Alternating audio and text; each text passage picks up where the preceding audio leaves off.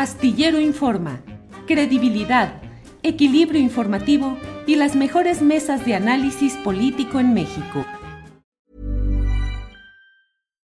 Millions of people have lost weight with personalized plans from Noom, like Evan, who can't stand salads and still lost 50 pounds. Salads, generally, for most people, are the easy button, right? For me, that wasn't an option. I never really was a salad guy. That's just not who I am. But Noom worked for me. Get your personalized plan today at Noom.com. Real Noom user compensated to provide their story. In four weeks, the typical Noom user can expect to lose one to two pounds per week. Individual results may vary. ¿No se merece tu familia lo mejor? Entonces, ¿por qué no los mejores huevos? Ahora, Egglands Best están disponibles en deliciosas opciones. Huevos clásicos, de gallina libre de jaula y orgánicos de Egglands, que ofrecen un sabor más delicioso y fresco de granja que le encantará a tu familia. En comparación con los huevos ordinarios, Egglands Best contiene la mejor nutrición como 6 veces más vitamina D, 10 veces más vitamina E y el doble de omega 3 y B12. Solo Egglands Best. Mejor sabor, mejor nutrición, mejores huevos. Visita egglandsbest.com para más información. Ana Francis, buenas tardes. Hola Julio, te extrañamos. Igualmente, igualmente. Nada más porque fueron vacaciones, no se te hizo un pancho durante un mes de Julio, Julio. Un pancho. Pero las vacaciones son sagradas, así que. Muy bien, Ana Francis, gracias. Fernando Rivera Calderón, igualmente, Ana Francis. Fernando, buenas tardes. Un gusto verte de nuevo, mi querido Julio. Sé que estuviste 40 días en el desierto, meditando sobre el futuro de, de, de la humanidad, rezando por, por nuestras almas este, Sí. pecadoras, sa- salvo la de Horacio, que sabemos que no es un hombre pecador. Es, es el santo de nuestro santoral. San Horacio Franco, ¿cómo estás? Buenas tardes. Yo muy bien, qué gusto verte otra vez, aunque te he visto toda la semana, todos los días. Ya, ya, ya, ya me había acostumbrado, ya, ya me acostumbré a tu presencia. Ahora sí, esta semana. Qué bárbaro, estas, estas dos últimas entrevistas estuvieron. ¿No estás cansado, Julio? Sí, cansado, pero contento, digo, la verdad. Son entrevistas muy interesantes. Sí La se te verdad. ve Muy buenas. muy mejorado, Julio. Se me ve el cutis muy mejorado. Muy mejorado. Órale, órale. Ana Francis, ¿qué viaje te gustaría hacer durante un buen tiempo y para qué? Bueno, hay un viaje que tengo así años, llevo ahorrando, que es un buque, es un buque de investigación, un buque expedición que sale de Ushuaia al sur de Argentina Ah, y que tierra. va a la Antártida. Es un viaje de 10 o 15 días. em, y es un barco pequeño, son, no, me parece que no son más de 300 personas las que caben de pasajeros, y entonces vas a la Antártida y te bajas ahí, no sé qué, y los pingüinos y las ballenas. y La tierra del fin del mundo, dicen. Sí, ese es, ese, ese viaje es como de mis pendientes de la vida. Pero cuesta una lana, Julio, cuesta como, como 10 mil dólares la última vez que pregunté, nomás el puro viajecito, además del, de la serie de vuelos que hay que tomar para llegar a Ushuaia, que alguna vez viajé hasta allá y es precioso. Una parte de Argentina y otra de Chile, ¿no? No, esto es, Es- Argentina, Argentina, el- solo donde está el faro del fin del mundo, sí. es ahí en, en, en Ushuaia y es muy bonito. Fernando Rivera Calderón, que levanta la mano pidiendo la palabra. Ah, no, es que yo estuve en el Faro del Fin del Mundo, en, en una de mis expediciones. Exacto. Es más, se los voy a enseñar. A Espérenme. ver, a ver, a ver, ahí viene. Hagan tiempo mientras tanto. Ándale. Ándale. Es el Faro del Fin del Mundo, que es un lugar realmente ya pues, en, la, en la Tierra del Fuego, pegadito a la, a la Antártida. Y es bellísimo, Ana, porque además está el glaciar, bueno, varios Sí. glaciares, pero el Perito Moreno, Que es que antes. lleva, este, es una cosa, es una cosa Sí. fuera de serie. A mí me encanta además el título de un periódico que hay ahí que se llama El Diario del Fin del Mundo. Imagínate que eres el diario que va relatando el fin del mundo. Y además es que esos lugares en donde es así de, a ver, esta madre está poblada hasta aquí. Sí, sí, Y sí. luego, Sí, sí, a, sí. a ver, a mí me da una cosa como, no sé, existencial. Horacio Franco, ¿qué viaje te gustaría hacer? ¿Sumergible o sobre tierra, como tú digas? No, no, para, para, para, para buscar la muerte como estas pobres personas del, que, que además debo decir, bueno, sí, que, que, que, terrible destino, ¿no? Y, y además por tanto dinero, pero pues cuando se habló también de los, de los este, inmigrantes que acaban de morir en el mar Mediterráneo, que fueron noventa y tantos o setenta y tantos, ¿no? Los migrantes africanos que también murieron no sumergidos, no por, por pagar 250 mil dólares, sino por querer tener mejor condiciones de vida. Qué terrible, ¿no? Que de estas cuatro o seis personas se hable tanto, ¿no? Y, y, y la noticia de los inmigrantes africanos que murieron ahogados en el Mediterráneo, pues pasó de largo casi para todos, para todo el mundo, ¿no? Para todas las grandes cadenas noticiosas. Pero yo siempre quisiera, antes de sacar mi amargura o mi frustración por eso, no, yo, yo siempre quise ir a Tierra del Fuego también, quiero ir a Ushuaia, quiero ir a la Antártida. Me, me acuerdo de esa película increíble con Silvia Pinal, Cabo de Oro, no sé si la vieron, es una película de los sesentas es una película bastante dramática, de un drama enorme, pero se filma ahí en Cabo de Oro, nos tocó una super tormenta. A mí sí lo que me daría mucho miedo de todos estos viajes o estas casi expediciones en realidad al Polo Sur es eh, precisamente eso, de que el mar es súper eh, embravecido, puede estar de veras mm, ah, muy peligroso, pero el ver la Tierra de Fuego y luego ir a la Antártida se me haría un sueño maravilloso. Yo sí también quisiera irse, que es un viaje también muy caro, pero ese es un viaje que sí quiero hacer en algún momento dado de la vida, porque es eh, verdaderamente es conocer ya una parte muy ignota de la Tierra que casi nadie conoce. Así es, Horacio, gracias. Ana Francis, si ahorita en estos eh, inicios de ficción que hacemos de nuestra mesa, suponiendo que con varita mágica te dijeran, tiene usted derecho a poner en cinco espectaculares, bueno, en uno, en un espectacular, lo que usted quiera. ¿Qué pondrías tu foto, un pensamiento, un perrito, un gato, alguna invitación, algo? ¿Qué pondrías en un espectacular que te cediera? Vaya al teatro, será feliz. Así. Sin foto, sin gráfica, la pura palabra. Quizás diseñadito bonito, ¿no? Fernando Rivera Calderón, ¿qué pondrías tú en un calderón que en un espectacular que te cedieran? Yo creo que aprovechando la coyuntura política, pondría el logo del PRI, del PAN y del PRD y pondría un letrero que dijera implosión catastrófica. Implosión catastrófica, órale. Horacio Franco, ¿qué pondrías tú en un espectacular que te cedieran? Híjole, pues yo, yo, yo diría, deje a sus hijos ser ellos mismos. Así, nada más. Deja a sus hijos ser ellos mismos. Órale, profundo. Ana Francis Moore entrando, porque ya no estamos poniendo filosóficos aquí, profundos. Tu primera lectura de lo que estamos viviendo con estas giras de los aspirantes a la coordinación nacional de la 4T. ¿Hay aspectos criticables? ¿Todo va bien? ¿Te preocupa algo o te emociona algo? No, yo creo que todo es criticable y hay varias cosas que me emocionan. Creo que hay una inquietud real de muchísima gente de cuánto dinero se están gastando las personas en esto. Y creo que debería de haber o sería deseable que fuera viendo una especie como de reporte, ¿no? Como semanal. No porque tenga que haberlo, es decir, me parece que no hay, eh, me falla ahí, digamos, mis conocimientos en leyes electorales pero me parece que sería deseable que lo hubiera. Creo que eso sería un ejercicio distinto. Creo que estar viendo, o sea, nos estamos echando como un Big Brother, ¿no, Julio? Como, pues los estamos viendo todo el día, cómo le, ahora sí que, cómo le hacen de candidatos. Y entonces, pues estamos viendo cómo a la gente se le sale lo chistoso. Y, y eso es muy interesante. Creo que me emociona Em, a mí me gustan los actos eh, masivos, ahora que voy seguido. Hay una cosa que observas, pues, ¿no? Que observas de la persona cuando está dando su discurso, que, que puedes mirar, o sea, hay una parte que puedes mirar quién es, sobre todo si ocurre, si ocurre bien, es decir, si no es una flojera de alguien que esté leyendo, quién sé qué, ¿me explico? Si no, Em, hay, una parte del discurso eh, político, o sea, por eso vamos luego todo mundo a ver a Andrés Manuel, porque emociona, pues, ¿no?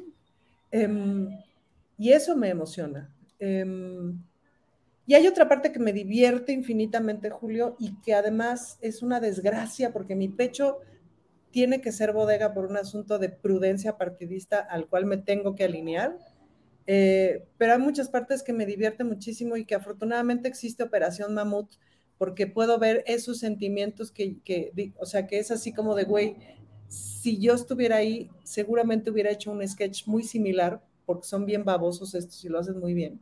Entonces, ahí aprovecho para reírme mucho. Em, pero sí hay cosas en las que tengo que ser muy prudente por el asunto partidista y por otro lado, Julio, porque voy a formar parte del, comité que va a redactar eh, pues el, programa 2430, pues, ¿no? Entonces, sí tengo que conservar ahí como una institucionalidad eh, decente para con todas las crocholatas. Pero hay unas que me están divirtiendo, o sea, divirtiendo de mula, pues, divirtiendo de, de, ay, se te ocurrió eso. Mucho. Ándale. Fernando Rivera Calderón, por favor, devela tú las claves de lo que nos está diciendo Ana Francis Moore, que dejamos a un lado la cuestión de la secrecía que está manteniendo. Tú dinos aquí, Fernando, ¿de qué está hablando?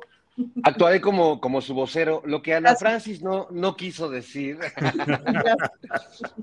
no, eh, mira, eh, a mí me, me, sorprende que pasen los años, las décadas, y que el formato este de hacer campaña o precampaña, queriendo hacer que, que el político parezca una persona normal, es, es, un, es una estrategia que creo que ya caducó, por lo menos eh, yo en tanto este, votante, pues no sé, qué queda un poco patidifuso cuando veo a Marcelo Ebrard ordenando, ordeñando a la vaca o subiéndose a la lancha, eh, cosas que se ve que, nunca en su vida lo ha hecho. que dicen que ni siquiera era vaca. pues entonces, ya, Julio. No, no, no, yo sí lo leí. No, no, yo no sé. Síguele, Fernando. Julio, como dice el clásico, no le andes buscando chichis a las palomas, ¿cómo era? Entonces, no, no sé qué, cuál, cuál es el regocijo de, de alguien, o sea, me, pienso en alguien a quien ve a Marcelo ordeñando a la vaca y dice, wow, qué cool, ¿no? O, o, uh, qué campirano es, ¿no? Qué, qué real. Este, está en el campo ordeñando una vaca, o está, o en general, digo Marcelo como un ejemplo, pero hemos visto a todos, no se diga del otro lado a la señora Xochitl Galvez que es una fábrica de ocurrencias, eh, no de propuestas ni de ideas, pero sí de, de, ocurrencias. Entonces, pues yo sí quisiera, o sea, creo que todos sabemos que, que para ser político y para llegar a ese cargo, y para a esos cargos y para ser candidato, pues habitualmente son unos nerdazos, unos ñoñazos, o sea, y está bien, nadie les pide que sean hombres de acción, nadie quiere ver a Marcelo aventándose del parapente o este cazando tintoreras en, el mar, ¿no? O sea, queremos verlos hacer lo que saben hacer, son funcionarios, sí, no son muy carismáticos, no son artistas, ¿no? No, no son histriónicos, son serios. Y nos quieren vender eso, ¿por qué no mejor nos venden o nos ofrecen lo que sí saben hacer? Bueno, esa es mi humilde opinión y es lo que creo que Ana Francis no quiso decir. Gracias, señor Ana Francis agradece, gracias, todo en orden. Horacio Franco, ya que estamos en este análisis de esas um, eh, inserciones un poco impropias de quienes tienen un perfil y luego asumen otro, ¿cómo ves a la científica Claudia Sheinbaum, Horacio Franco, en Baños de Pueblo? Em, la voz a veces eh, terminándosele, pero ¿cómo la ves? ¿Está hecha para baños de pueblo la científica Chainbaum, Horacio? Yo creo que yo no lo sé, pero ahorita ah, un paréntesis de lo de la, vaca y todo, ya cuando empezaste a hablar, Julio, pensé que ibas a, desviar el tema como lo engas ayer con lo de, híjole, qué fuerte estuvo eso, ¿eh? sin comentarios. pero bueno, no, no, pero, hablando de Sheinbaum, mira, eh, Claudia es una, es, una mujer muy preparada, es una mujer muy seria, que se, igual, como dijo Fernando, se tiene que mostrar tal como es. No, la, no queremos esos, eh, no queremos simulaciones, pues, porque ya no creemos en simulaciones. ¿Quién es como es y quién ha sido como es y que lo hemos visto a lo largo de 20 años? Pues Andrés Manuel. ¿Por qué? Porque así fue su carrera y su trayectoria política a partir de visitar pueblos y todo el país y recorrerlo. Ninguno de ellos lo ha hecho. Ninguno, ninguno. Entonces, eh, eh, hasta, hasta Gerardo, eh, digo, que escucho la entrevista y digo, sí, sí, bueno, obviamente sí, pero sí es pueblo, pero también lo han, lo, han criticado mucho por irse en primera clase o en la sala VIP de los aeropuertos, y eso yo no lo critico de él, o sea, cada quien puede ser como es. cada quien tiene que ser como es. Que, como digo yo, dejen, papás, dejen ser a sus hijos quienes son. Ellos también tienen que ser quienes son los políticos. No, no debemos, ellos más bien no deben aparentar ser otra cosa o emular a nadie, porque finalmente pues yo así, yo así admiro a Gerardo como es, así en el sentido, así admiro a Claudia como es, así me ha gustado el trabajo de Marcelo Ebrard como político y, así, así los queremos, ¿no? Y yo conozco poco a Dan Augusto y obviamente Híjole, la entrevista que acabas de hacer a Velasco, mejor ya sin comentarios. Y, este, y, Monreal, bueno, pues eh, así es también como político, pues, ¿no? Así es y así está bien. Nada más que el problema es ser no ser quien eres y mostrar otra cara. Y una cosa que sí me, me, extraño mucho de veras de, de, Claudio Sheinbaum es que haya aceptado a este señor del PAN que tan mal hablaba de, de la 4T y de López Obrador los insultaba y los denostaba y los calumniaba y ahora está ya con ella, ¿no? O sea, de, la noche a la mañana aceptas gente que se vuelve buena o por qué, en aras de qué, o que explique él mismo su proceso, por qué se volvió bueno y por qué está ya apoyando la campaña de Claudia Sheinbaum, ¿no? Nada más que quería decir eso, pero no, yo creo que obviamente lo, lo, único que les pido es a, los, a, los, a los coordinadores de la cambio de la difusión de la 4T o como se llame, ¿no? Que pues, son pre-precandidatos a la presidencia, es que no finjan ser quienes no son y aparte que, este, que sean congruentes con lo que quieren realmente y que no se echen mierda entre ellos, porque eso va a causar decisiones y al pueblo también le está, le está empezando a causar decisiones y traumas, así traumas de, de, de que después se van a unir, espero que sí, ¿no? Pero no sabemos el límite, no sabemos los límites y no sabemos los resentimientos también que puedan guardar. Bien, Horacio. Em, Ana Francis. Sí, es que quería hablar un poquito justo de, la, de lo de Espina, de Gonzalo Espina, en lo del Congreso, porque eso me toca directo. La verdad es que cuando me llegó el chisme de que se pasaba, me dio mucho gusto. Me dio mucho gusto porque, híjole, no saben cómo estamos padeciendo los votos para cosas tan elementales como poder nombrar el viernes pasado al jefe de gobierno. Y la verdad es que el PAN chantajea mucho porque lo que quiere es generar caos, porque no tiene que trabajar lo único que tiene que hacer de aquí a que termine el sexenio es generar caos. Si ustedes revisan la agenda legislativa del PAN, no están proponiendo nada, no pasa nada, no hacen nada. Lo único que hacen es molestar, molestar, molestar y generar caos. A mí me dio mucha alegría traer un voto para este lado porque de veras a veces padecemos por los votos y es súper estresante y porque vienen cosas bien importantes que aprobar, bien importantes y benéficas para la ciudad. Entonces, luego cuando la banda critica en redes así del pragmatismo, no sé qué, Sí, no, es decir, esta onda es mucho más compleja. Ahora, también es cierto decir que este personaje en particular, pues yo no lo seguía en Twitter, ahora estoy viendo como todas las cosas que ha publicado en el pasado y que ha hablado pestes del presidente y etcétera, como toda la bancada panista y como muchísima gente.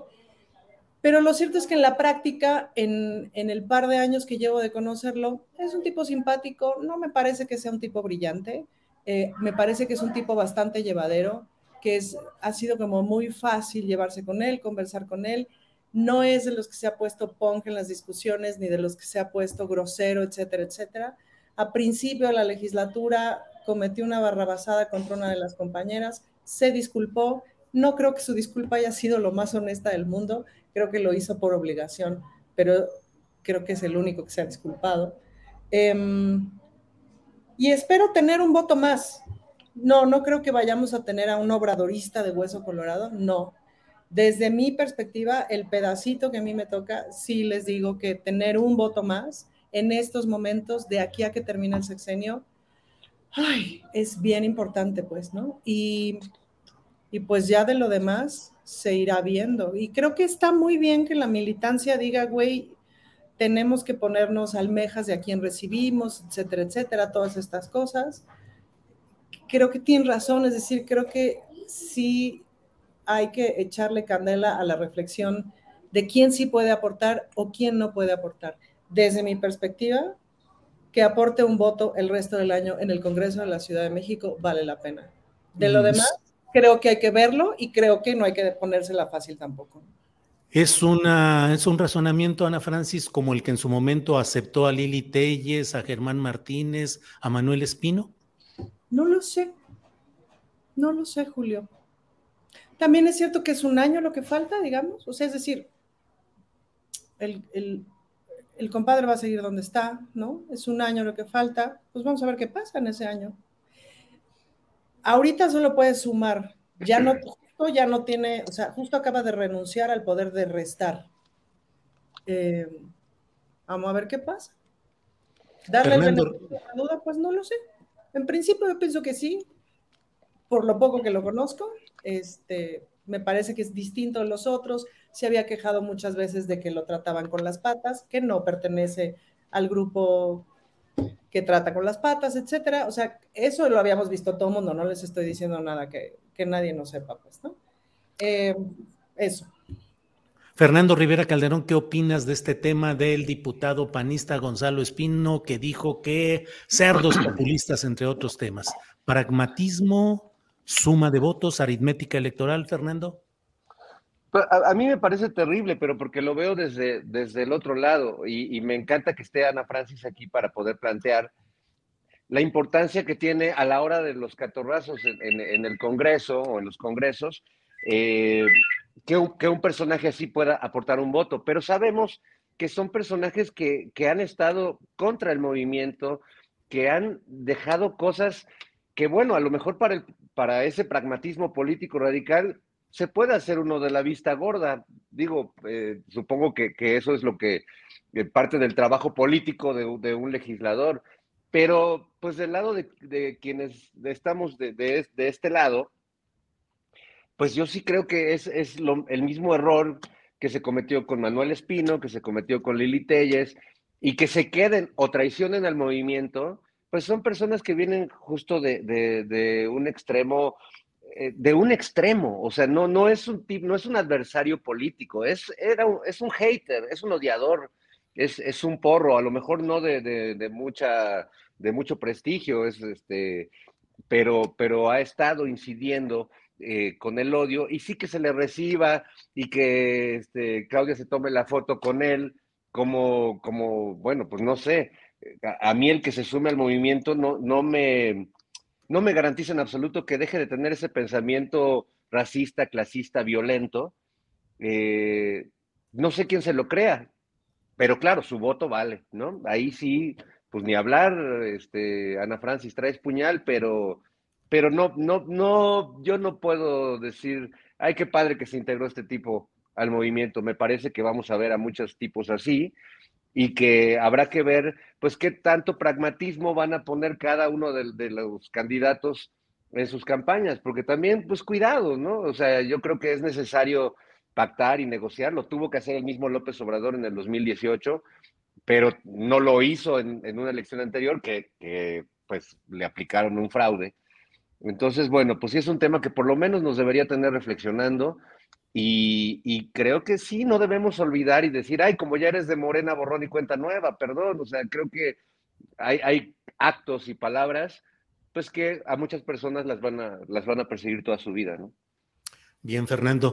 Eh, Horacio Franco, el punto no es solamente el nombre o el apellido de alguien y su partido original, sino lo que suele negociarse para ese tipo de brincos de un partido a otro. ¿Cuál es el pago político? Yo diré que los diputados federales del PRD que renunciaron al PRD para sumarse al proyecto de la 4T, no sumándose a Morena, pero sí votando con Morena, fueron encabezados por Ricardo Gallardo Cardona y desde entonces yo publiqué una y otra vez que le prometieron ser candidato a gobernador de San Luis Potosí y Morena hizo todo. Morena destrozó con Mario Delgado a, Morena en San Luis Potosí para cumplir ese pacto de honor político. Y está Ricardo Gallardo como gobernador de San Luis a nombre del Verde, pero ya integrado a la 4T. Eh, Miguel Barbosa renunció a los, eh, a los senadores eh, del PRD y ese golpe le fue premiado con la candidatura al gobierno de Puebla, que en mi opinión fue pésimamente eh, cumplido ese encargo. Aquí la bronca es, Horacio, ¿qué tanto se paga por este tipo de cosas? ¿Qué opinas del tema, pues, Gerardo Espino? Horacio. Chuc, chuc, chuc, chuc. Ya, ya. Todos los, todos los movimientos que hace uno en la vida, incluido lo de los políticos, traen una factura en la vida. Si comes bien, trae una factura Si te portas bien, trae otra factura. Si te portas mal, o si comes mal, traes otra factura. Si, si en un partido político ya, ya la, eh, en lo que estamos hablando, haces un acto de estos que estás diciendo tú, que son a lo que estamos acostumbrados los mexicanos, ¿no? Donde lo último que les importa es la ideología, donde lo último que les importa es el pueblo y donde lo primero que les importa es a dónde va a quedar quién, que eso es lo que finalmente, eh, en lo que finalmente desemboca todo, ¿no?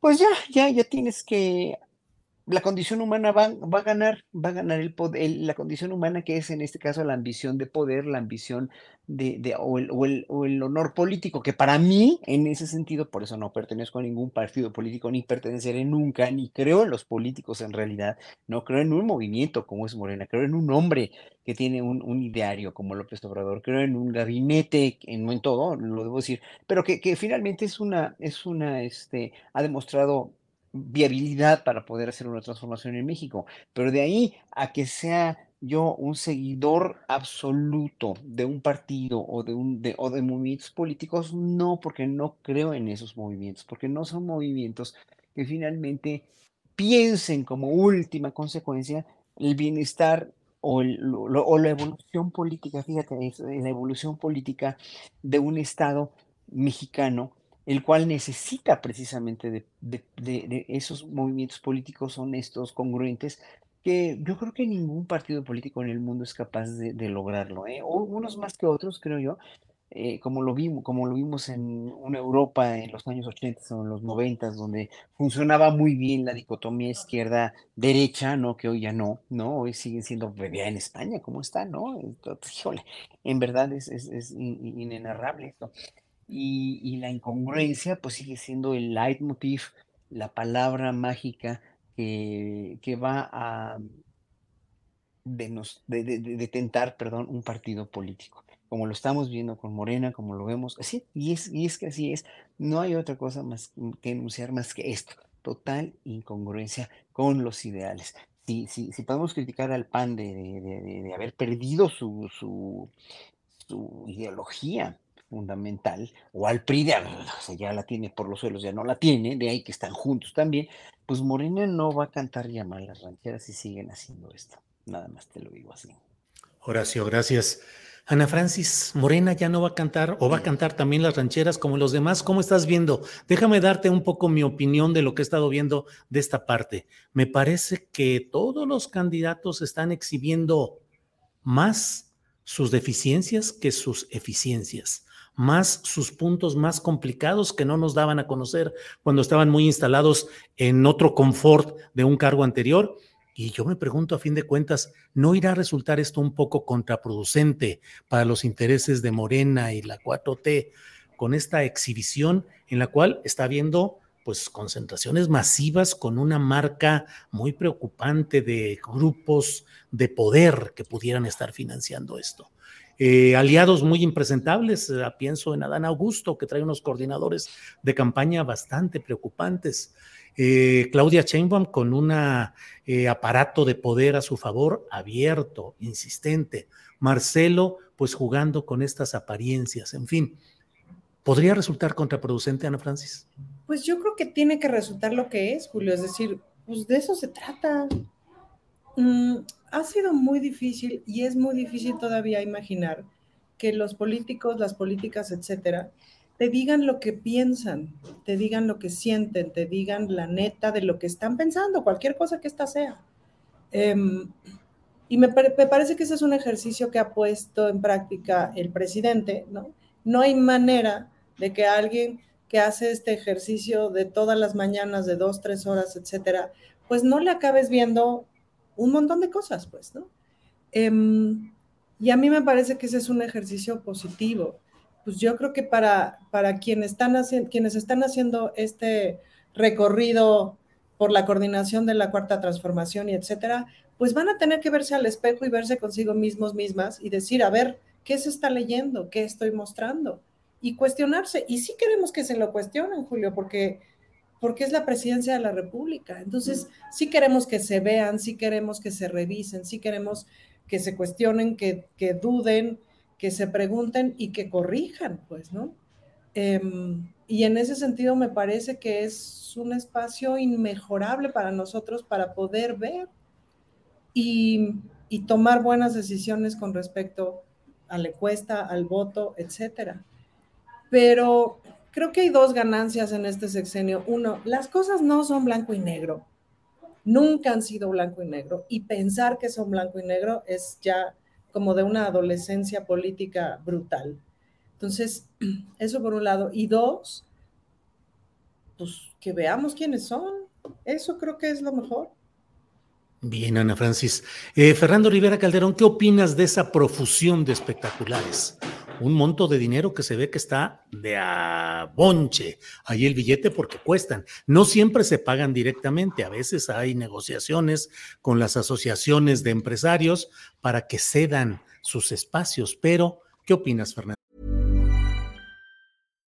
Millions of people have lost weight with personalized plans from Noom, like Evan, who can't stand salads and still lost 50 pounds.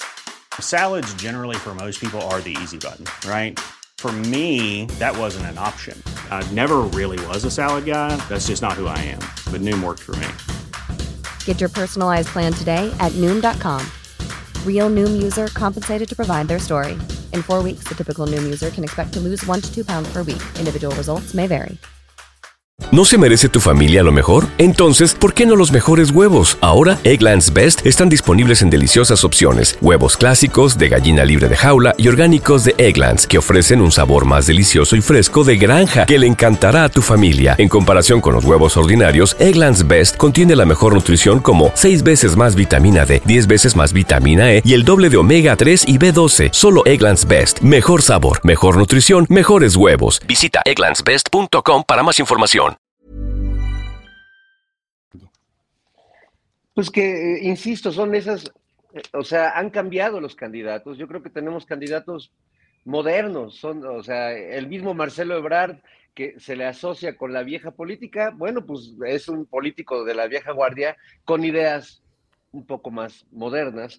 Eh, en el caso de Claudia igual, en el caso de, de, pues las corcholatas están posicionados en otro momento, pero las formas, los formatos de hacer campaña son este, obsoletos y, viejísimos y, no funcionan. O sea, realmente no le veo el sentido a llenar los muros de esta ciudad este, con propaganda política. O sea, es lo mismo que este, dejarle a Sandra Cuevas la ciudad para que la pinte de blanco y le ponga logos de la alcaldía Cuauhtémoc. O sea, a ver, además, eh, me parece terrible porque, salvo Claudia Sheinbaum, que es la única que logró una síntesis de su imagen, que es esta silueta como una sombra con la colita de caballo, que es muy reconocible y es una imagen como muy, muy sintética. He visto un montón de paredes en, todos lados donde dibujan horrible a, o sea, este, eh, Ricardo Monreal, los dibujos que le hacen parece la ranita Freire, o sea, no, no parece Monreal.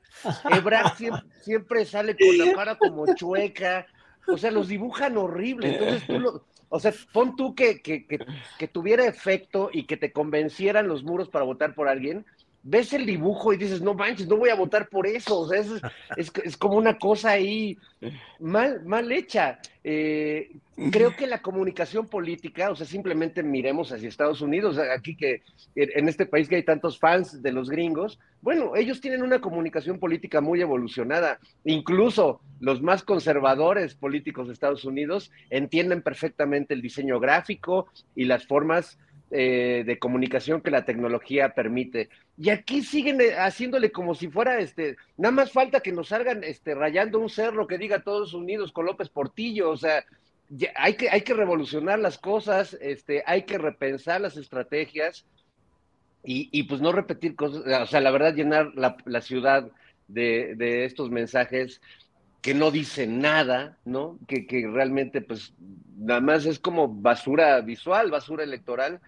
Yo creo que ya sería tiempo de ir, de ir pensando otras formas, ¿no? Se agradecería, se agradecería mucho a los candidatos que decidieran regalarnos paredes sin sus, sin sus caritas hermosas y mal dibujadas. Regalo, por favor, pedimos todos. Horacio Franco. sería increíble no tener ningún espectacular, ¿no? Ni uno solo.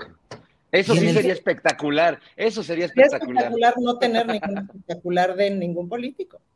Y en el fondo, en el fondo, se necesitaba una gira, una campaña tan peculiar como esta, para que los votantes conocieran a estos personajes que llevan años expuestos al conocimiento público? No, Julio, se necesita que caminen por todo el país para que los, los eh, para que estas personas conozcan a quienes van a votar por ellos. No hay manera de que tú te pares en una asamblea, por más armada que sea, por más que te ayude, este, quien te ayude, los grupos que te ayuden, etcétera. No hay manera de que tú te pares ahí y escuches media hora a la gente y no te cambie la percepción de lo que está pasando ahí. No hay manera. En todos los recorridos que hagas, siempre va a haber gente, o sea, aunque te subas a un templete y te eches un choro, del templete para tu coche, le caminas un montón y la gente te cuenta millones de cosas. Eso, eso sí es, es decir, creo que coincido con Fernando en que podríamos pensar en cosas más imaginativas, etcétera, para que este, se recorra el país y todo. Seguramente sí. Y ojalá pues lo empecemos a ver. Pero de que tienen que ver su país, de que tienen que escuchar qué rayos, de que tienen que verlo, así verlo, verlo, sentirlo en la piel, en el calor, en el clima, ¿no? Sí lo tienen que hacer, pues, ¿no? Bien. Eh, Horacio Franco, ¿crees que era necesario este esquema de estas giras, 70 días, lo que estamos viendo, espectaculares, movilizaciones, o la gente ya conocía a estos políticos y ya podría haber votado por ellos sin mayor complicación? ¿Qué opinas, Horacio? No, no, mira, yo lo que opino es que ya desde ahorita nos estamos empezando a sentir huérfanos todos los, los, seguidores de este gobierno, todos los que vemos por lo menos lo bueno que están haciendo y la transformación, que, que, pues ahora sí que oyendo a Rubén Longas ayer, yo no estoy de acuerdo en que, que, que todo le, le, le, o sea, la gente que estamos con el presidente, todo le queremos porque lo dice él, ¿no? O sea, ya se le cree porque se le tiene que creer. ¿Por qué? Porque es el presidente, bueno, pues obviamente ningún presidente en el mundo habla con tanta claridad y saca a exponer los, los, los logros o no logros también, porque digo, hay, hay cosas en la seguridad que no están logradas, que no están bien logradas, pero saca por lo menos los datos de, todo lo que está pasando en el país. Y, así también se defiende de todos los golpes blandos que le quieren dar, ¿no? La prensa y todos los seguidores de la, de la oposición. Pero los que estamos conscientes de que ya estamos en un pre, una, una preorfandad, un periodo de preorfandad, es la gente, los seguidores mismos de Morena, que se están peleando, están ya como los, los, los, los herederos, igual los, las, las no me gusta llamarles corcholates, eh, pero bueno, las gentes que están haciendo estas campañas, ¿no? Los, los funcionarios o exfuncionarios que están haciendo esto, que quieren la, la candidatura, lo que están haciendo es precisamente ya pelearse por la herencia, ¿no? Así, a como de lugar, eh, eh, cuando se muere alguien. Cuando, cuando, cuando ya, o sea, López, la herencia de López Obrador no se va a morir si ellos no la matan, si el pueblo no la mata, si nosotros seguimos adelante y votamos como debemos votar por la, la, la, este, el, plan C, ¿no? Eh, e, eso sí va a ser fundamental, ¿no? Y yo sí soy proclive a que de veras se tiene que tener una cámara mayoritaria para poder contrarrestar toda esta vorágine de, de pues sí, la, la, este, la, la, Suprema corta la justicia, no corta, es la corta la justicia porque la corta totalmente, la hace cachitos en la justicia, la Suprema Corte. Y, por otro lado, pues también hay que ver lo bueno que hace, ¿no? Que ahora quieren, eh, quieren permitir el, aborto en todo el país, ¿no? Quieren legislar el aborto positivamente en todo el país, ojalá que así sea. Pero pues a veces sí, la Suprema corta la justicia por la iniciativa de Laines, nada más, de Laines Potisek, por una persona, ¿no? Eh, y toda esta reforma o sea, más bien, no es, no es la litis ahí, es la cuestión de, de la, de, la, de, cómo estaba redactada, o que lo mismo que dijo López Obrador de, del huachicol, ¿no? De un juicio del huachicol que se dejó libre al criminal o al, al, presunto criminal porque en vez de hacer la casa 100, era la casa 100B, ¿no? Y ya por eso, ya por una letrita ya no procede el caso, pues, ¿no? Es lo que pasó con la Suprema Corte. Nada más hago este paréntesis, pero, pues, obviamente, yo creo que la gente se siente ya, ya, ya despojada de López Obrador, siente la necesidad y la presión inminente de, de, de, de de salir a defender lo que es indefendible, o sea, lo que es indefendible es que no podemos, más bien lo, que debemos defender es la continuación de la 4T, y lo que es indefendible son los sainetes, son las, las, los gastos excesivos, son las maledicencias entre miembros de, una, de un mismo partido, de, de, un mismo movimiento, porque no tiene caso. Finalmente, la herencia se va a quedar ahí y si no la cuidan, o sea, lo que no están cuidando, lo que no están tratando de cuidar ahorita es precisamente esa, esa, esa viabilidad de que la 4T siga. Y es ahí donde, por, por eso digo yo, es un peligro inminente de condición humana que están poniendo para la destrucción. No, no para la destrucción, sino para la decisión de algo que está empezando apenas, ¿no? Bien, Horacio. Eh, Ana Francis, está mm, la corriente 4T, ¿se siente ya un sentimiento, ya se tiene un sentimiento de orfandad política ante la salida del presidente López Obrador? Mm, pues sí, hay una parte que sí, ¿no? De hecho, por ejemplo, ves que viene justo el, el meeting del primero de julio en el Zócalo. Hay una cosa, a mí me dio una cosa como de, ¡Ah! porque creo que ha llenado 50 veces el Zócalo, una cosa así me decían el otro día, ¿no? Es un número impresionante. Va a estar pelón que volvamos a ver algo así, pues, ¿no? Y me, me, dio una cosa como de, como que me dolió mi pechito, como de eso, porque además, pues será esta del primero de julio, que probablemente otra en diciembre. Es decir, nos quedan dos, tres más de esas, y son emocionantes, y son y son emocionantes. ¿no? Pero por otro lado, la neta es que eh, me parece que está que está bien la sucesión, es decir, me parece que la sucesión puede ser eh, que se ha generado ya una, una, buena estructura. Sí creo que se ha generado, se ha ido generando una buena estructura. Hay muchas contradicciones, hay muchas cosas, etcétera pero pues el gabinete del presidente ha sido un buen gabinete. Em, el gabinete que está en la Ciudad de México es un buen gabinete. Hay gente ya muy profesional eh, que además está dando, o sea, no solamente es gente congruente, decente, honesta, que sabe de las cosas, sino que además es eficiente, pues, ¿no? Que siempre es bien necesario. Entonces, no, yo no me siento huérfana, em, al contrario me parece que todo momento brillante del liderazgo tiene que ir acompañado de una socialización del liderazgo, porque si no, esto no sirve para nada. Es decir, si después de López Obrador no hay 40 muy buenos líderes, muy buenas líderes, entonces esto no sirve para nada. Y digo 40 por decir un número, pero me explico, hay algo que creo que está haciendo muy bien el presidente, que es justamente repartir el liderazgo. Y creo que hacia allá tendría que ir no solo México, sino el mundo. Es decir, que después tendríamos que empezar, en, empezar a pensar en copresidencias, aunque la presidencia sea un grupo de cinco personas. O sea, tendría el mundo que empezar a pensar mucho más en cosas así. Las, esto no puede seguir siendo vertical. ¿no? Bien, Ana Francis. Fernando Rivera, mm. ¿crees que se siente ya esa una orfandad política por la natural eh, ausencia eh, institucional que tendrá Andrés Manuel López Obrador cuando deje el poder. ¿Crees que ya estamos en ese plano? Sí, sin duda. Ya, ya incluso se notan muchas preguntas de los reporteros en la mañanera que, que casi se les salen las lagrimitas de ¿y ahora quién podrá defendernos? ¿Y ahora quién, quién, quién nos va a escuchar? Y yo, yo, pienso si fuera este Loret de Mola, Ciro Gómez Leiva, estaría tristísimo, diría, ¿y ahora quién me va a leer? ¿Quién me va a dar foro? ¿Quién me va a dar publicidad? ¿Quién, quién? Eh, sí, yo creo que ya empieza a haber esa sensación de vacío que se va a sentir eh, cuando las mañanas ya no sean eh, ese ritual político, mediático, este, youtubero de, la conferencia mañanera. Tendremos que inventar algo así como el nuevo club del hogar o, sacar un nuevo, este, un programa de entretenimiento o algo, porque sí, sí se va a sentir gacho ese, ese vacío. Yo por eso ya estoy grabando VHS con lo mejor de las mañaneras para venderlos, para venderlos. Este, VHS, ya, ya VHS. Sí, sí, VHS, sí, sí.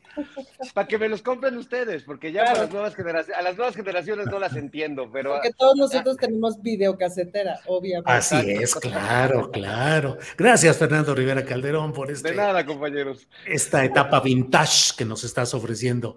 Horacio tres uh, momentos importantes que te han impactado de estos cinco años del presidente López Obrador. El, más importante, así, momentos, momentos, la, la toma de posesión, que fue, bueno, no, primero el 2018, el primero de julio, era, era una, era una felicidad total de toda la sociedad. De hoy, muchos detractores, que amigos míos que yo conozco, que ya se habían que, que, eran, que estaban, habían votado por él y estaban felices y alegres de que esto cambiara. O sea, esa necesidad de cambio, esa necesidad de ver, voltear a ver algo que era diferente, como el, la del 2000 de Fox, pero vimos que fue una faramaya y esto estamos viendo que no lo es, ¿no? Entonces así la, gente estábamos enardecidas llorando de felicidad, no lo creíamos, ¿no? Esa fue una. Otra fue, pues mira, yo creo que un momento importante también fue cómo, cómo lidiaron con la pandemia, cómo, cómo eh, el, el, sistema de salud no decayó con la pandemia, ¿no? A pesar de tantas mentiras que sigue habiendo, porque todo el tiempo, mira, tú sacas algo de lo que yo digo ahorita en Twitter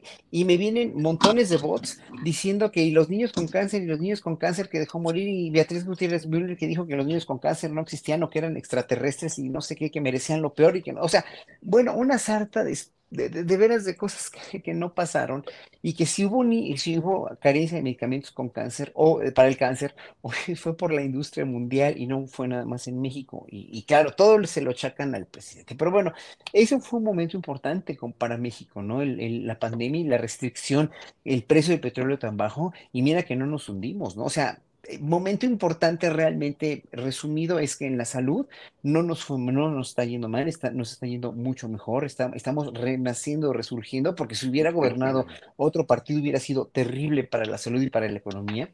Y, y pues otro momento importante fue, para mí, algo fundamental, es la fortaleza de López Obrador como líder, como líder en cada mañanera y cómo a pesar de todos los rumores sobre su salud y a pesar de toda la mala leche que le echaron, este, que ya se iba a morir o que ya estaba muerto, ¿no? Pues, o sea que pues, el, presidente sale así, triunfante, diciendo, aquí estoy y no me voy hasta que me tenga que ir de este mundo. Sigo trabajando. No sé, son momentos muy, muy claves para ver cómo es la trascendencia de un hombre que gana el poder a la derecha, por lo derecho, pues por la ley, ¿no? Por la, por, porque ganó por mayoría. Otra como en un momento de crisis supo defender la integridad de la salud y la integridad económica de México, no endeudándonos con la pandemia, con las vacunas, que fueron súper eficientes en todo el país, eso no lo podemos negar. Y tercero, pues como, como en realidad el ocupante de la presidencia no es que sea indestructible, pero es un hombre que está tan fuerte en, su salud y en sus deseos de seguir gobernando México que, pues no lo, no lo van a tirar con rumores o con un COVID, con un tercer COVID que se tiene que cuidar, obviamente, pero esos son tres momentos claves para mí. Bien, Horacio, gracias. Ana Francis, eh, no vemos nada por el lado de la oposición. Dicen que ya van a, organizar este lunes, van a dar a conocer su sistema de elección interno. Y hoy en Milenio se dio a conocer una nota en la cual se habla de un mini INE y se dan a conocer algunos datos. El propio presidente de la República los mencionó también en la mañanera, pero se dice que hay un grupo eh, de, de, ex consejeros electorales que están organizando todo para Va por México. Se ha mencionado a Leonardo Valdés, María, que fue presidente del IFE, María del Carmen Alanís, que fue magistrada presidenta del Tribunal Electoral del Poder Judicial de la Federación, y cuatro ex consejeros del INE, Marco Antonio Baños, Arturo Sánchez, Rodrigo Morales y Teresa González Luna. Una ex consejera del Instituto Electoral de la Ciudad de México, Rosa María Mirón, y cuatro personas de la sociedad civil, Maricler Acosta, María Elena Morera, Sergio Aguayo y Guillermo Sheridan. ¿Qué opinas, Ana Francis? Yo creo que tienen un éxito rotundo anunciado, Julio. Es decir, es un grupo de éxito. Entonces yo creo que exitosamente van a lograr eh, hacerse pasar por exitosos pensadores y van a, pues, a, saber qué van a hacer y qué van a seleccionar y etcétera. Pues muy interesante. A ver, Julio, de esto sí me puedo reír a gusto la verdad es que de pura risa y diversión, o sea, dan ganas de sacar las palomitas y ver en qué momento quién va a traicionar a quién, porque la verdad es que la usanza es la traición. ¿no? Es decir, justo hace rato cotorreando aquí con las compañeras, estábamos hablando del día de la elección del Estado de México y de cómo a las 6.01 todo el equipo de, de, de, Alejandra del Moral, este, Alito y el, ¿cómo se llama? Zambrano, etcétera, todos ganamos, ganamos, ganamos, ¿no? Y claro, y nos preguntábamos cuál habrá sido la, la operación mental que hizo que les pareciera buena idea, sabiendo que habían perdido, porque a esa hora ya los partidos sabían perfecto, este, cuál habrá sido la operación mental que se les hizo buena idea salir a decir ganamos. Y luego cómo dejan a la pobre mujer solita tres horas después a decir no, perdimos, pues, ¿no? Y huyeron. Y cómo huyeron de la contienda y cómo, en fin. Entonces, pues es otra vez esta apuesta a la meritocracia, esta apuesta a los doctorados, postdoctorados de Harvard. Pues dense. Gracias. O sea, es como de esas veces que dice una, gracias. Este, Yo lo que... Trabajando para Morena, gracias. Yo quisiera proponerles un, un, nombre a esa organización, este, porque ya que son, como, como bien dices, un mini INE, ¿qué tal que se llaman Minine? los minines. Los, los oh. minines sería un bonito nombre y representaría mucho esa, esa cosa felina, esa cosa y ya salvaje. El eslogan, ¿no? Y el eslogan es miau. Claro. Miau. Muy bien, Fernando. Horacio Branco, ¿qué opinas de este grupo del mini INE? La representación de sociedad civil y estos ex consejeros y expresidenta magistrada del Tribunal Electoral Federal. A las nueve de la noche aprovecho para invitar a quienes nos ven. Estaré yo en videocharla astillada y eh, me ha dicho Sergio Aguayo que podremos platicar precisamente de este tema hoy en la noche. Así es que, Horacio, ¿qué opinas? Hay que verla, hay que ver esa entrevista.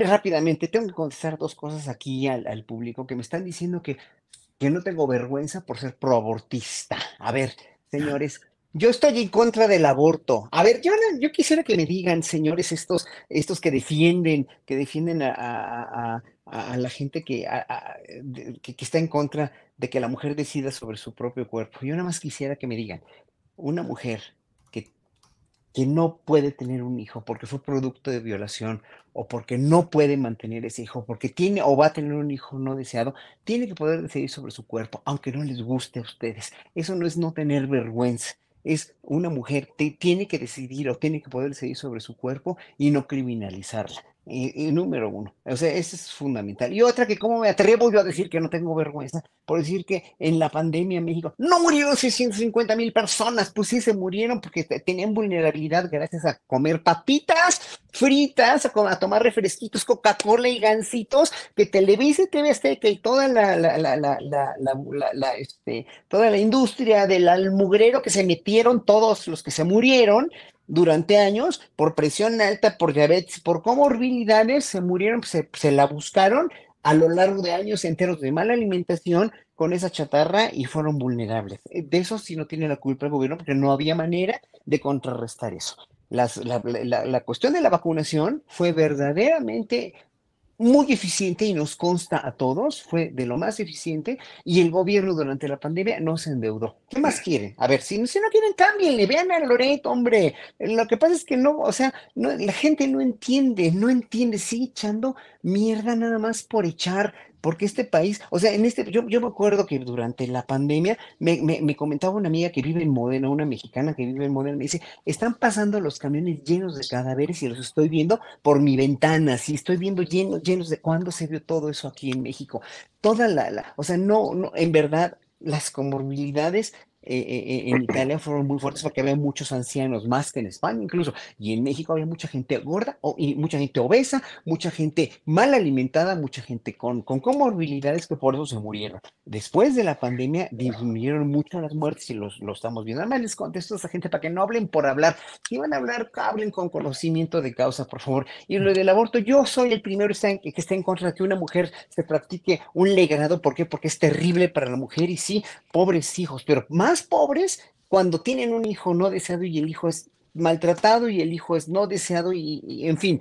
Eh, entonces mantenga, a ver, esa gente que me dice que cómo me atrevo, a ver, mantén hijos no deseados tú, a ver, adóptalos y manténlos tú y darles amor y cariño, ¿verdad que no vas a poder? Bueno, entonces me preguntaba sobre la la cuestión de la del de este del nuevo del nuevo y del nuevo INE del MININE bueno qué opino el MININE es muy bonito nombre qué opino de eso bueno pues es que la derecha tiene que tener ya gente más o sea tiene que tener elementos o mecanismos más suaves dijéramos que los de los mecanismos denostados de tan denostados como el TRIFE o como el INE anterior ¿no? Que hay que hablar también de eso de Murayama y la UNAM, de veras que la UNAM, que, o sabes que cuál es el nuevo lema de la UNAM, por mi rata hablará el espíritu, de veras, ¿eh? Mm. No manches, en verdad, ¿eh?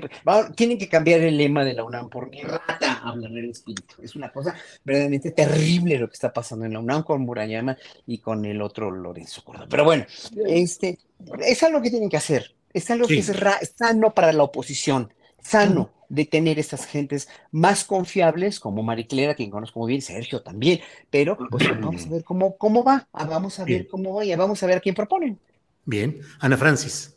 Nada más es una propuesta estética para esta colectividad. Si vamos a seguir hablando del Minine de aquí para el Real, vamos a ver cuánto dura, porque igual la semana que trae, la semana que trae ya cambiaron de opinión, de organización o algo así. Pero mientras sí funcione, podemos decir Minine y los cuatro a la limón hacer miau. Miau. Ah, muy bien, esa es una buena idea.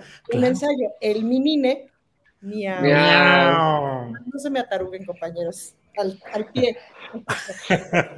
Oye, yo no, yo nomás quería hacer un... estética, Julio, gracias. Fernando. Quería hacer un comentario de lo que decía Horacio, porque si bien me parece eh, muy importante precisar estas cosas, y así como me parece desproporcionado la gente que culpa al doctor Gatel y exagera la cantidad de muertos y, víctimas de la pandemia, yo creo que no, no podemos decir eh, que, las personas se buscaron la muerte. O sea, sí creo que más allá de que hay casos de personas que descuidaron su salud, etcétera, eh, creo que las causas que llevaron a, tantas personas a, perder la vida son muy diversas. No hemos terminado de, de, analizarlas. La misma medicina no ha terminado de determinar qué fue lo que hizo que unas personas perdieran la vida y otras no. Evidentemente las comorbilidades existen, pero sí creo, mi querido Horacio, que, no podemos decir que las personas se lo buscaron. O sea, y hay una no, no, no, por no, supuesto. No, no, no.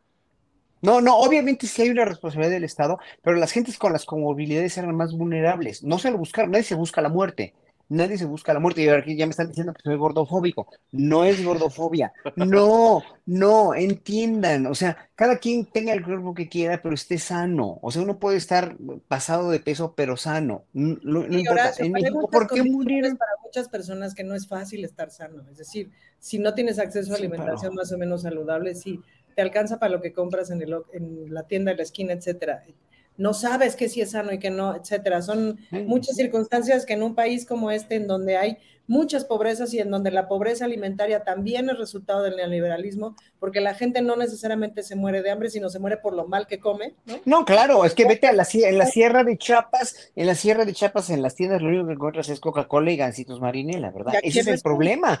Y en la Ciudad de México también. en la Ciudad de México, aquí en la esquina, pues, ¿no? claro. Pero eso, eso, no, eso nos los enseñaron como dogma o, como, como paradigma alimenticio durante años enteros y la gente bien que mal, o sea, o sea, sí con todo lo que, lo que, lo que comieron, con todo lo mal que, que, que vivíamos o que seguimos viviendo, porque seguimos siendo un país con muchos problemas de salud, nos inconscientemente no, nos volvimos vulnerables, no nos buscamos la muerte con el COVID, pero sí fue una cuestión que sí influyó y lo dijeron todo el tiempo en, en, en, los, en las este, conferencias de salud. De tener, de tener eh, el primer lugar o el segundo lugar de obesidad, de diabetes, etcétera, pues es un problema social, no es me explico, o sea, no es una Es un problema de salud, es un problema, no es un problema ni social.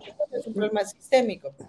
Es un problema de salud primero que nada y es un problema que ocasionó muchas muertes. Yo tuve yo mismo tuve primos hermanos que por sobrepeso murieron de eso. ¿Por qué? Porque ya no, no pudieron más. Entonces, obviamente, eh, o sea, yo no digo que yo no, no, es por gordofobia o no gordofobia, es que en verdad somos, o sea, este pueblo y el Estados Unidos somos pueblos verdaderamente muy mal alimentados. Y en Europa eh, han salido un artículo últimamente que, que este, está aumentando muchísimo, por ejemplo, por mala alimentación, por alimentación con productos demasiado procesados, el cáncer de colon en personas mucho más jóvenes que los 50 años, ¿no? Entonces está, está todo esto está volviendo, está, está, es una bola de nieve en contra de la salud. Pero yo, pero yo no dije que soy gordofóbico. Para nada, o sea, la gente, la gente sí está pasando de peso, pero no soy gordofóbico. Fernando, mejor salud, saludcita, dijo en, eh, en, en, todo este proceso también. Ah, salud, muy bien. Eh, bueno, son las 2 de la tarde con 58 minutos. Hoy no tenemos corte para el canal 22 porque hoy no va a pasar nuestro programa ¿Por, por qué? canal 22. ¿Por qué no? ¿Por qué? Nos avisaron hace dos días de que eh, tienen una programación especial por algún aniversario del Canal 22 y que iban a ocupar toda la barra hoy. Así es que bueno, entonces, pues estamos ya en la parte final. Fernando Rivera, eh, postrecito, rapidito, por favor, antes de cerrar nuestro changarro. Pues justo hablar de, de los 30 años de Canal 22, Julio, se están, eh, estamos celebrando eh, los 30 años de este canal cultural eh, pues único en su tipo, un, canal que, al que yo le tengo mucho aprecio porque desde hace más de una década, ya muchos años, pues he participado en diversos programas, eh, incluso en la época de Felipe Calderón, tuve la posibilidad de hacer un programa, pasaba a las 12 de la noche y no se le hacía mucho ruido, pero hice la noche boca arriba, así que pues sí quisiera mandar un abrazo a, toda la gente que lo hace posible eh, y resaltar el, el, el privilegio de, de, que este programa con este formato tan peculiar pueda ser parte también de la programación de Canal 22, porque la política también es cultura, aunque a muchos les saque ronchas ese asunto, la política es parte de, de nuestra cultura. Y bueno, pues eh, me, da, me da gusto ser, ser parte de este canal, que curiosamente fue fundado y, e imaginado por muchos intelectuales y artistas que, que firmaron y le pidieron en una carta si no me equivoco, a, a Salinas de Gortari, que, que uh -huh. se hiciera este canal, pero eh, lo, lo, que más me llama la atención es que el fundador, eh, pues es ni más ni menos que hermano de, de, uno de los grandes odiadores de la 4T, Bien. y pues me parece curioso porque Chema Pérez Gay hoy se le recordó con mucho cariño, eh, se aplaudió a su memoria, sabemos que fue un gran impulsor de este movimiento de transformación, que fue buen amigo del presidente, y sí me sorprende leer a este engendro llamado Gil Tamés y, y, y, su personaje llamado Rafa Pérez Gay, que pues creo que no, no, no, entiende la realidad y me sorprende que admire tanto a su hermano y su, y su mente y no pueda entender lo que su hermano sí entendió. Bien, Fernando, gracias. Postrecito, Horacio Franco, por favor. Pues nada más de, me, me pareció, me, me, pareció una movida muy, muy, no sé, muy artificial, la de Marcelo Ebrard tratar de nombrar una secretaria, o sea, de, de, vaticinar, porque eso fue un vaticinio, fue una suposición, una inferencia, tratar de imaginarse una secretaría de la 4T, ¿no? Para la preservación de la 4T, y sobre todo, pues, con, con, el hijo de Andrés Manuel, ¿no? Y que bueno, que el mismo hijo de Andrés Manuel le dijera que no, gracias, gracias, pero no gracias, ¿no? Estas cosas yo creo que sí se tienen que tener mucho cuidado porque, porque pueden ser detonadores de, de muy, de, de, bueno, para el mismo Marcelo, ¿no? Yo le aconsejaría a Marcelo con todo respeto, porque yo lo respeto mucho como político y hizo una labor muy buena como canciller, en verdad. No, no, no tanto para los diplomáticos, eh, tengo que decirlo, porque muchos diplomáticos lo criticaron mucho por no haber favorecido a los políticos de carrera, pero la política exterior lo hizo muy bien. Pero, pero, pero hay que tener mucho cuidado con eso, porque en un momento dado vas a, vas a empezar a decepcionar a mucha gente o vas a, a, a pensar que eres oportunista, va, va, vamos a empezar a pensar, es lo que no queremos. Para todas las corcholatas, lo, lo, que, lo único que les digo ya resumiendo, no queremos más políticos de cepa, de la cepa de siempre, ¿no? Queremos más gente que haga una transformación. Y yo, yo, yo estoy de acuerdo con, la, con lo que dijo hace ratito.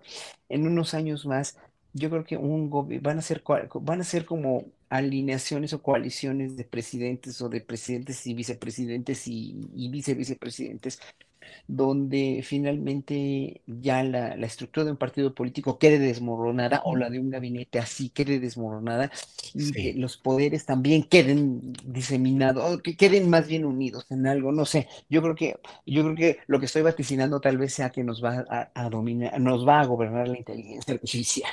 Bien, bien, gracias. Para cerrar, Ana Francis Moore, postrecito, por favor pues la marcha del orgullo LGBTTTT que te metas TT, día de mañana en la Ciudad de México, es una de las, eh, de las dos marchas más importantes de nuestra región.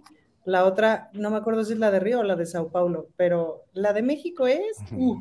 Entonces se les recomienda que vayan con hidratación, que vayan con sombrero, que vayan con, con, buena, con buena camisa para, para cubrirse y nos vemos por allá, todo Paseo La Reforma y hasta el Zócalo, etcétera, ahí vamos a estar. Y a toda la gente que me mentó la madre el día de hoy, pues ni modo, así pienso. Y esta madre no es compleja. Y si quieren respuestas simples, váyanse al pasado. La política ya no tiene respuestas simples. Y ya. Bueno, con lecciones de sabiduría política. Muy bien, Ana Francis Moore, Horacio Franco, Fernando Rivera Calderón. Nos terminamos este programa con un miau colectivo. Así es que el mini INE. Miau. miau. Lo tienes que decir minine. Minine. Miau. miau. Bueno, muy bien, gracias. Nos vemos la próxima semana. Gracias. Hasta luego. Bye.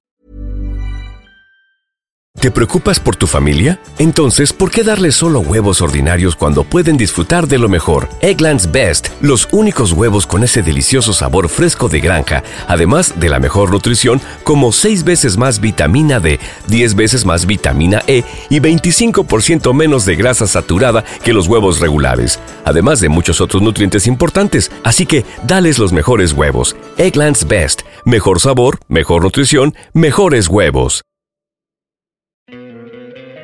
¿No te encantaría tener 100 dólares extra en tu bolsillo? Haz que un experto bilingüe de TurboTax declare tus impuestos para el 31 de marzo y obtén 100 dólares de vuelta al instante. Porque no importa cuáles hayan sido tus logros del año pasado, TurboTax hace que cuenten. Obtén 100 dólares de vuelta y tus impuestos con 100% de precisión. Solo con Intuit TurboTax. Debes declarar para el 31 de marzo. Crédito solo aplicable al costo de la presentación federal con TurboTax Full Service. Oferta sujeta a cambios o cancelación en cualquier momento.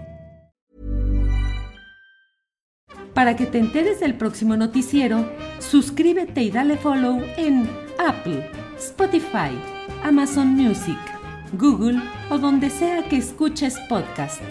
Te invitamos a visitar nuestra página julioastillero.com.